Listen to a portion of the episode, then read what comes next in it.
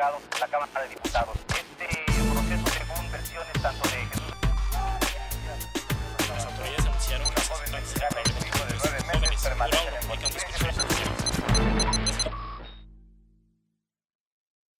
¿Qué oles? Gracias por estar nuevamente en cada siete eh, para hablar de lo que está ocurriendo en México y en el mundo. Dice un viejo refrán que no es bueno escupir al cielo y creo que se aplica muy bien a lo que le ocurrió al presidente de los Estados Unidos, Donald Trump. Él y su esposa han dado positivo al contagio de COVID-19. Trump, quien se ufanaba de decir que la gente no debería tomar tan en serio a la pandemia y que siguieran asistiendo miles de personas sin cubrebocas a sus actos de campaña, ahora está encerrado en la Casa Blanca. Tiene que estar sujeto a una, cuarentena porque además de recuperarse, tiene que tener la autoridad moral que ya perdió para enfrentar lo que sigue en esta crisis de salud no solo en Estados Unidos, sino en todo el mundo. Ahora Trump forma parte de los más de 7 millones de estadounidenses afectados por este virus, que le ha costado la vida a más de 208 mil personas.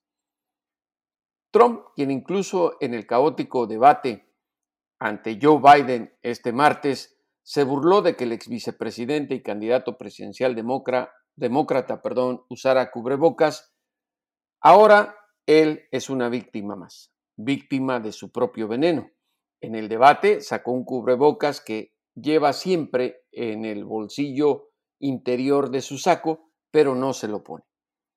Es irónico que al concluir el evento, su esposa Melania, la primera dama de los Estados Unidos, subiera al escenario con un cubrebocas. Too late, dirían en inglés, porque la señora ya estaba infectada de COVID-19. Ahora, Trump se queda sin esa autoridad para seguir insistiéndole a los estadounidenses que acudan en persona el martes 3 de noviembre a las casillas a votar por él. ¿Por qué a votar por él? Porque es precisamente la gente irreverente que no cree en COVID-19 la que apoya la reelección de Donald Trump.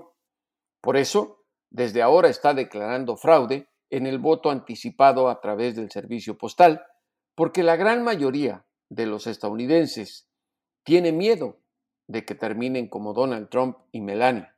Por ello, prefieren sufragar desde la comunidad de su casa y seguridad a través del servicio postal.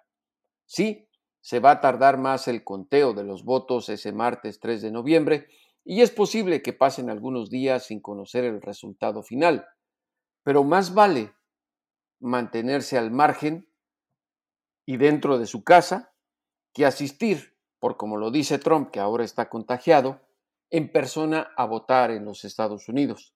Por ello, no hay que escupir al cielo. En México, la Suprema Corte de Justicia de la Nación eh, dio constitucionalidad a la consulta de la mayoría de los mexicanos que se expresó a través de la recolección de firmas y desde la voz del presidente Andrés Manuel López Obrador sobre la posibilidad de enjuiciar a expresidentes. La Corte Suprema cambió la pregunta de esa consulta, haciéndola más ambigua de lo que por sí ya estaba, para que ahora se pueda interpretar más adelante en unos comicios como la llave para poder enjuiciar por cualquier delito probable no solo a los expresidentes, sino a todo funcionario y exfuncionario público. No quedarán inmunes los exgobernadores, exdiputados, exsenadores, expresidentes municipales y todo quien se haya beneficiado de un puesto de elección popular. Por ello es muy importante entender jurídicamente lo que significa la decisión de la Suprema Corte. Los once magistrados ya se expresaron.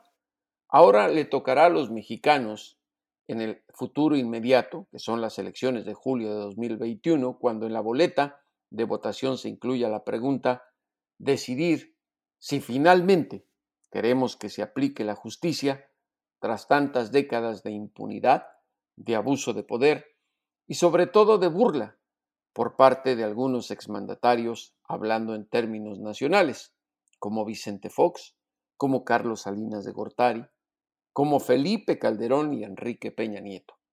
Tarda, pero finalmente la justicia está llegando a los mexicanos y esperemos que sea en el marco de la ley y de lo que establece la constitución política de nuestro país. Ahora, y para conocer más en detalle los pormenores de esta decisión tan importante, vamos a platicar nuevamente con la doctora en Derecho, Jimena Medellín, quien amablemente aceptó volver a platicar aquí en Cada Siete. ¿Qué Pues bienvenidos nuevamente a Cada Siete. Eh, contamos eh, otra vez con la presencia de la doctora en Derecho, Jimena Medellín, porque en la Suprema Corte de Justicia de la Nación se llevó a cabo la discusión sobre la consulta para enjuiciar o no a los expresidentes y vaya resultado con el que nos encontramos. Un fallo totalmente dividido. Pero para nosotros los de a pie, ciudadanos comunes y corrientes, Jimena, ¿serías tan amable de explicarnos qué ocurrió? Pues sí, estamos sorprendidos, sin duda, todo el mundo está sorprendido. Em, lo que sucedió en pocas palabras fue que la Suprema Corte cambió completamente lo que había solicitado la presidencia, ¿no? Eso fue en, términos claros lo que pasó. Em, la, consulta que había enviado la presidencia, como lo habíamos platicado aquí eh, hace una semana, tenía como ciertos límites y ciertos planteamientos y claramente se refería a el enjuiciamiento y eventual sanción de cinco expresidentes por los delitos cometidos antes, durante y después de su gestión, ¿no? Entonces se refería a delitos, que es materia penal, y a investigación y enjuiciamiento. Entonces dejaba muy pocas dudas de que la materia era eh, penal, que era hablar sobre las investigaciones que podía o no realizar el Ministerio Público y eventualmente el juicio que podían realizar los actores judiciales y que eso caía también en materia de, o se vinculaba directamente con el acceso a la justicia de las víctimas. La Suprema Corte, sí. Voy a leer para que quienes nos ven, nos escuchan, la pregunta formulada por Andrés Manuel López Obrador. La original. La original y cómo quedó ya después en la, en la segunda votación que fue aprobada por mayoría, ¿no? La primera dice, ¿estás de acuerdo o no con que las autoridades competentes, con apego a las leyes y procedimientos aplicables, investiguen y en su caso sancionen la presunta comisión de delitos de los expresidentes Salinas, Cedillo, Fox, Calderón y Peña antes, durante y después de sus respectivas gestiones. Ahora, como quedó modificada, dice así. ¿Estás de acuerdo o no en que se lleven a cabo las acciones pertinentes con apego al marco constitucional y legal para emprender un proceso de esclarecimiento de las decisiones políticas tomadas en los años pasados por los actores políticos, encaminado a garantizar la justicia y los derechos de las probables víctimas. ¿No lo explicas a la gente que no entendemos tanto en derecho ni de asuntos constitucionales, mi querida Jimena? Pues creo que tampoco lo entendemos, ¿eh? quienes trabajamos ahorita en temas, tampoco hemos entendido mucho y eso es parte de lo que ha generado muchísima discusión. Uno, que los debates de los ministros y de las ministras fueron como muy poco claros.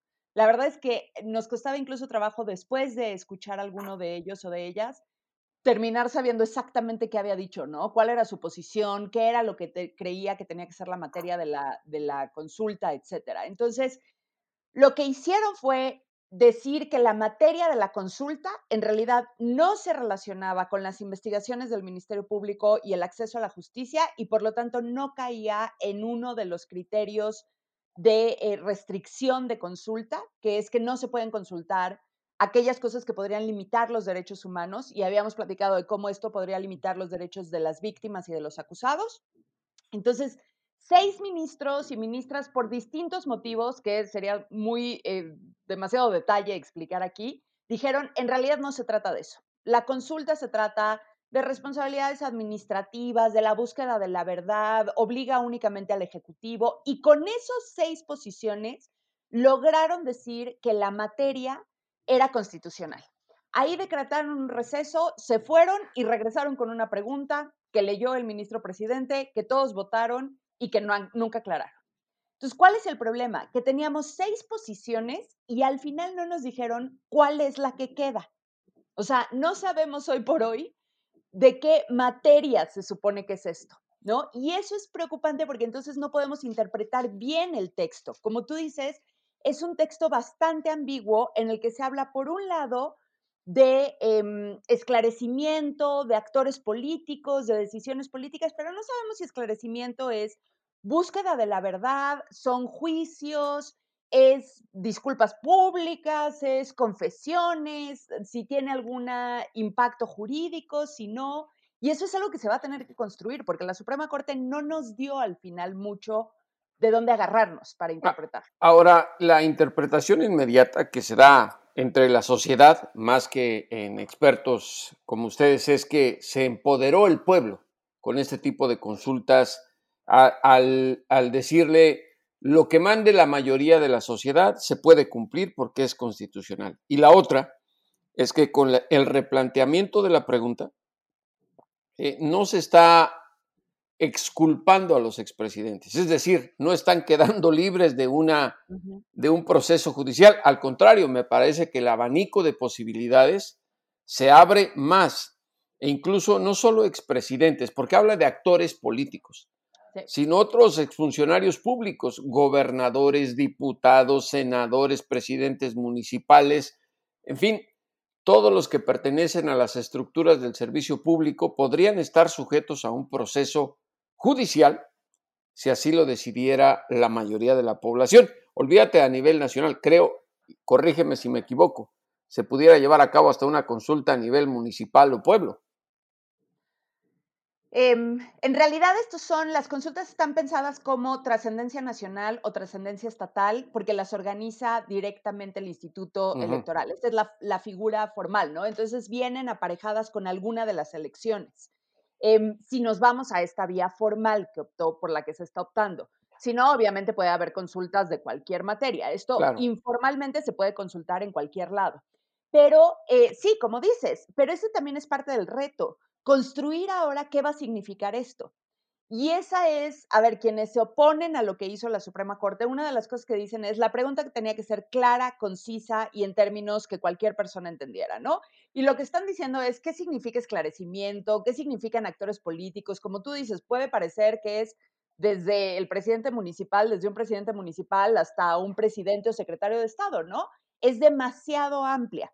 Y lo mismo sucede con el tema de esclarecimiento. El esclarecimiento, como decíamos, puede pasar por vías judiciales, sin duda. O sea, las investigaciones penales son una forma de esclarecimiento de los hechos, pero también lo que hemos visto en otros países como comisiones de la verdad o cualquier otra cosa que se les ocurra. Entonces, para algunas personas esto fue una gran movida política de la Suprema Corte, porque al final de cuentas regresó, salió de un entuerto en el que le había puesto el Ejecutivo y regresó el problema al Ejecutivo, ¿no? Si ahora a pesar de que las personas digamos que sí, por ejemplo, en la consulta, no sucede nada que satisfaga esa demanda popular, será problema del Ejecutivo, ya no es problema de la Corte.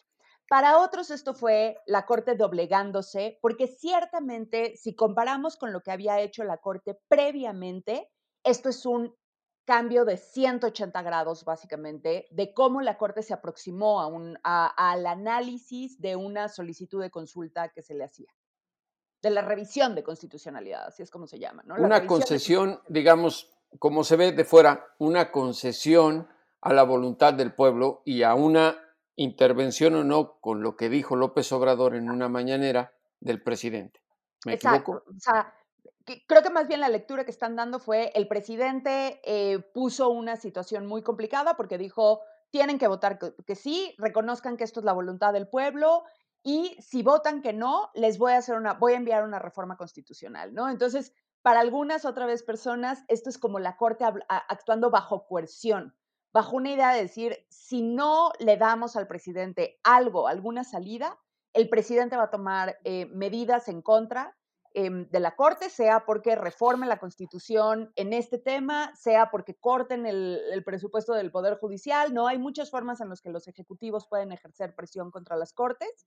Y eso es lo que para algunas personas otra vez, lo que hizo la Corte fue doblegarse, porque el cambio, lo que tú leíste, el cambio de la pregunta es tan dramático que no es que le hayan ajustado algunos puntos menores, es que la rehicieron, es que inventaron una nueva forma, una nueva propuesta. O sea, básicamente se pusieron en el papel de la consultoría jurídica de presidencia y volvieron a hacer todo el trabajo, ¿no? Cosa que no era lo que parecía que tenía que hacer la Corte o no, nunca se había entendido así el papel de la Corte en este tema. Ahora, con tantos años de impunidad y abuso de poder, digo, creo que en términos generales podemos decir que más allá de quienes votaron en esa consulta, de los más de dos millones de firmas recabadas, la gente siente hasta cierta alegría, ¿no? De decir, vamos a aplicar la ley sin conocer los detalles y todo lo que nos estás explicando.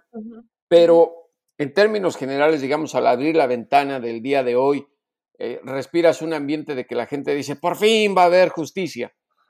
Eh, y en base a ello te pregunto, y tú qué sabes de esto, ¿habrá razón por la cual los expresidentes, sobre todo, los mencionados, Salinas, Cedillo, Fox, Calderón y Peña Nieto, no puedan dormir esta noche? Em, yo creo que hay margen para que se haga algo interesante, pero ahora depende de las decisiones que se tomen en el Ejecutivo y de lo que alcancemos a impulsar estratégicamente desde la sociedad y desde la ¿Cómo qué puntos, por ejemplo? ¿En qué, ¿Cuáles serían, digamos, jurídicamente los aspectos a seguir bajo esta ambigüedad que dio eh, la Corte con su fallo? ¿Qué aspectos?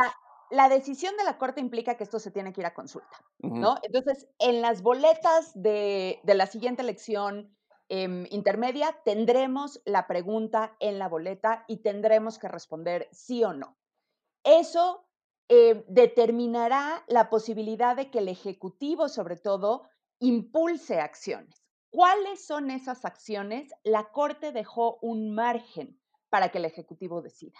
Aquí lo que pasa es que casi voltearon el escenario. Primero llegaba la pregunta con claridad de qué eran las acciones y ahora más bien nos van a consultar si queremos o no antes tal vez de plantear las acciones. Es decir, le están presentando al presidente de la República eh, pues un catálogo de posibilidades jurídicas de decir si se aprueba. Digamos, estamos hablando eventualmente que a partir de julio de 2021, cuando se someta a, a consideración de la ciudadanía la pregunta en la boleta electoral y si se aprueba, es decir, al presidente le van a decir, puede optar por abuso de poder, violación a los derechos humanos, eh, saqueo a las arcas del erario, y como te decía, puede incluso optar por eh, generar un mecanismo de, de, verdad en donde haya un grupo de expertos o expertas que hagan investigaciones, que, o sea, no necesariamente esto se traduce en responsabilidades jurídicas. Eso creo que sí es importante decirlo. No necesariamente esto lleva o no inmediatamente lleva a poder pensar en cárcel para los expresidentes o para otros funcionarios eh, o exfuncionarios públicos. ¿Hay la posibilidad? Sí, porque cualquier cosa cabe en esta pregunta. Pero lo que necesitamos ahora debatir es cuáles son esas posibilidades que queremos, ¿no? Irle dando contenido a lo que dio la Suprema Corte. Y por eso yo sí creo que la Suprema Corte, en un juego de tenis, aventó otra vez la pelota hacia la, otra cancha, ¿no? Y le dijo, ahora ustedes digan cuáles son esas acciones, ahora ustedes denle contenido. Em, por eso, a ver, si lo medimos conforme, a lo que había hecho previamente la Suprema Corte, la posición que los precedentes que teníamos, esto es una desgracia de actuación de la Corte. Probablemente lo que eh, tenemos que ahora pensar es si esto es una nueva forma en que la Corte se va a aproximar al tema de consultas populares. Creo que eso todavía es un poco temprano para evaluarlo, ¿no? Para decir si esto fue realmente un, eh, que la Corte se está vendiendo al Ejecutivo. Creo que tampoco se puede generalizar. La posición de los ministros fue muy em, dividida en sus visiones, en sus posturas. Creo que hay ministros que genuinamente tienen, la, idea de que esta es una buena forma de interpretar el rol de la Corte en temas de consulta popular. Em, creo que hay de todo, ¿no? Entonces tenemos que ver, yo sería un poco más cauta para eh, evaluar las consecuencias de esto en términos de el papel de la Suprema Corte dentro de un concierto. Lo que sí queda claro es que ahora tenemos un nuevo momento de discusión en el que yo sí creo que se abre una ventana para que otra vez movimientos de víctimas, personas que han trabajado en temas de justicia, levanten la mano y digan, aquí queremos que se haga investigaciones, que se hagan comisiones de la verdad, que se hagan eh, procesos serios. Creo que eso sí lo permite la Corte, pero nuevamente, o la pregunta que lanzó la Corte, pero nuevamente, esto depende de la actuación que tengamos hacia el futuro. ¿no? La Corte dejó algo ahí, criticable o no. Pero, ya está ahí. ¿Qué hacemos? Claro, la Corte ya dijo que esto es constitucional. Esto va a la boleta. ¿Qué hacemos con esto ahora como sociedad?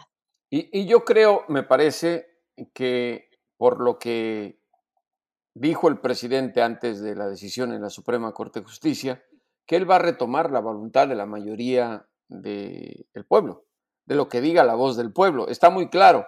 Sí, se me haría muy difícil. Se me haría, digo, sí, estamos hablando de una república que ahora pareciera que estamos actuando eh, como una, no sé cómo decirlo, pero como una sociedad en la cual llevamos todo a ver el que levante la mano, la mayoría de votos, eh, lo cual me parece que es un poco arriesgado para mantener el equilibrio constitucional y la división de poderes en nuestro país. Pero también creo que esto generará muchas expectativas de justicia. A ver, ahora, sí, lo que sí creo que es un riesgo y lo tenemos que reconocer es que esta administración no se ha distinguido por generar buenas estrategias jurídicas para operativizar sus planes políticos. Eso no hay duda y eso sí quedó comprobado ayer otra vez en la Suprema Corte. ¿eh? La Suprema Corte, al final de cuentas, con todos los defectos que tiene la pregunta, lo que hizo fue decir, había otra vía para plantear esto. Y Así, no era la correcta, claro. Esta no era la correcta.